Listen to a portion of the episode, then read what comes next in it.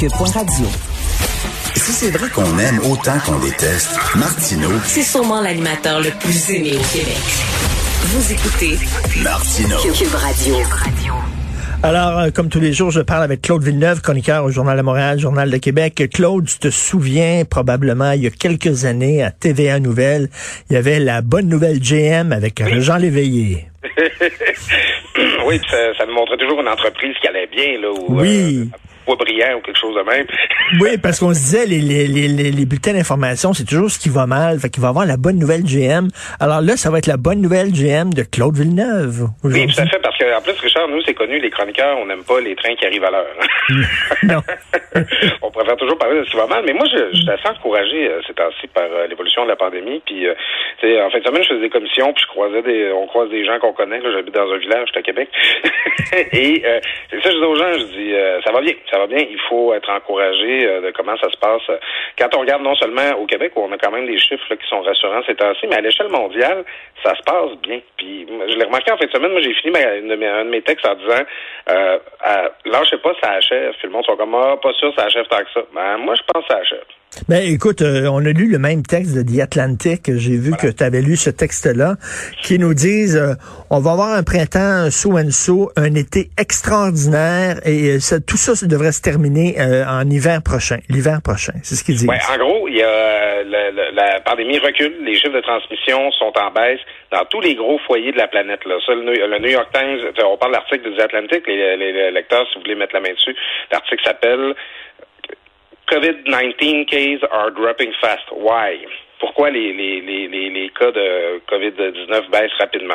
En fait, les gros foyers de contagion comme les États-Unis, euh, la Grande-Bretagne, même l'Afrique du Sud, là, avec le nouveau variant, euh, sont en recul important. A juste au Brésil là, où ça continue, là, c'est assez, ça, ça baisse pas vraiment, c'est assez stable. Mais on a plein de signes encourageants, puis il y aurait quatre raisons là, qui nous expliqueraient là, euh, pourquoi, ah, c'est des hypothèses, là, on ne sait pas encore, mais pourquoi la, la maladie recule à ce stade-ci. Mais là, euh, ça veut dire qu'un jour, là, euh, euh, il y a un jour, comme, on annonce des fois les, les- les fins de la guerre, là, en disant, là, aujourd'hui, à partir de 11 heures, c'est terminé, tout le monde baisse les armes, tout le monde, bon, c'est l'armistice. Il y a un jour qu'on va, on va nous dire, ben là, officiellement, c'est terminé sur l'ensemble de la planète.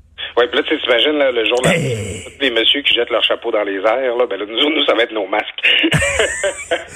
Mais il va falloir attendre un peu, Richard, parce qu'une des quatre raisons pour lesquelles, pour lesquelles le, le virus reculerait, c'est que les, les gestes barrières, la distanciation sociale est bien intégrée. Ça a pris du temps. Le monde s'est habitué à porter un masque, se laver les mains, euh, faire ces gestes-là qui font en sorte que le virus recule moins bien. Donc, si ça va bien, c'est à cause de tout ce qu'on fait. C'est pour l'instant, là, c'est là où ce qu'on en est rendu. Mais euh, d'autres raisons qui nous amènent à penser que, que, que ça va bien présentement, ben c'est d'abord la saisonnalité du virus. Là. On n'avait peut-être pas anticipé à quel point c'était vraiment un virus d'hiver, puis que le, le, le, le fait qu'on avance vers le printemps, là, ça diminue la transmission, mais aussi le fait que euh, même si on n'a pas eu assez de gens qui ont été contaminés pour atteindre ce qui- ce qui appelle la, la, la herd immunity, l'espèce d'immunité de masse naturelle, euh, ben reste que c'est les personnes les plus vulnérables qui ont été infectées à venir jusqu'à euh, jusqu'à maintenant et aussi les qui ont été vaccinés à venir jusqu'à maintenant. Donc le virus commence à manquer de corps sur qui sauter. Là. Alors euh, avec ce cocktail-là que euh, on vaccine, on protège euh, les, les personnes âgées, puis on fait les gestes barrières, même s'ils sont plates, ben oui, on est on est sur le bord d'avoir le dessus sur le virus. Écoute, j'ai deux chroniqueurs à l'émission qui sont très critiques des consignes sanitaires. C'est Adrien Pouliot et Jérôme Blanchet-Gravel, OK? Le deux libertariens. Et eux autres vont te dire, ben là, pourquoi nous autres, on a eu euh, des consignes sanitaires parmi les plus sévères sur la planète, alors que finalement, ça baisse partout? Donc, il y a des gens, eux autres, qui n'ont pas eu des consignes sanitaires aussi sévères, et pourtant, ça baisse là aussi. Donc, euh, est-ce qu'on s'est serré la ceinture un peu pour rien? C'est ce qu'ils vont Ben, dire. Écoute, il y a un paquet de facteurs qui entrent en ligne de compte, puis encore là, ça va prendre du temps avant qu'on le sache. Mais, tu sais, on, on a beaucoup parlé de la Suède, par exemple, qui, avec un régime beaucoup euh, moins beaucoup moins strict que le nôtre, a pas eu vraiment beaucoup plus. En début de pandémie, ils ont fait mieux que nous, là, ils se sont rattrapés cet automne, là, ils ont, puis là, on donne souvent la Suède en exemple. Mais tu sais, je veux dire, la Suède, la, la blague en Suède, c'est ah, on a assez hâte là, de lâcher ça, la règle des deux mètres de distance. On s'ennuie vraiment de notre 5 mètres habituel. c'est sûr que dans un pays où, euh, tu sais, ensuite, là, c'est les champions mondiaux euh, du port du préservatif, c'est les champions mondiaux du respect de leur guide alimentaire national.